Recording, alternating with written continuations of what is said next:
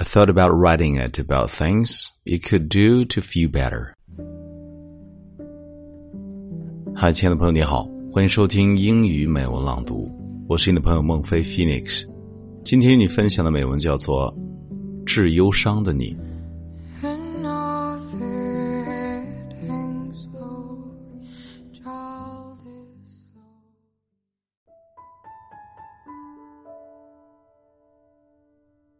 Dear anyone having a bad week, I'm sorry.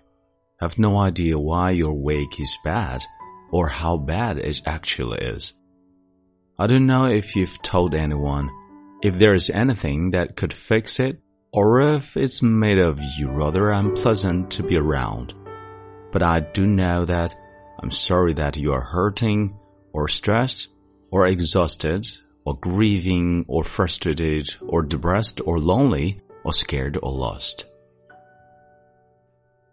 I thought about writing this letter in a couple of different ways. I thought about writing it about things you could do to feel better. Show yourself compassion. Go outside and look at the trees. Look at the baby photo of yourself. Or I thought about focusing the letter on how the bad weeks can actually be pretty beautiful.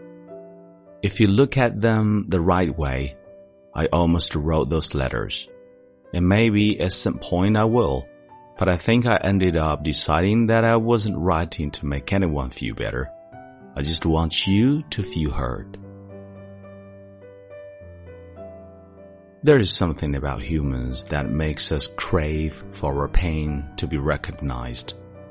There is something inherently good in comforting having someone say, Yeah, that sounds really hard or it really sucks that you have to deal with all that. But unfortunately, that's not always the direction that society pushes us in. We're being taught that bad days are to be silently borne beneath a bright smile, that expressions of pain are uncomfortable, that expressions of pain are uncomfortable I want you to know you can feel free to spill your bad day all over the place and wear it on the front of your shirt. I want you to know that the expressions of your pain are beautiful and that I will try my very hardest to feel the hurt with you. I want you to know that you're grumpy, stressed out, yourself is just as awesome as your cheerful self. Please do not shun your suffering. In writing this, Know that I hear you and let yourself be healed. I hope your days turns around and that even if it doesn't, you can still find a few moments of beauty and happiness amidst the crapness for all of you not having bad days. Carry on and enjoy.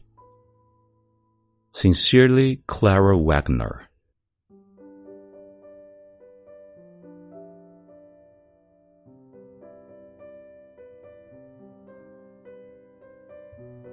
你现在收听到的是英语美文朗读。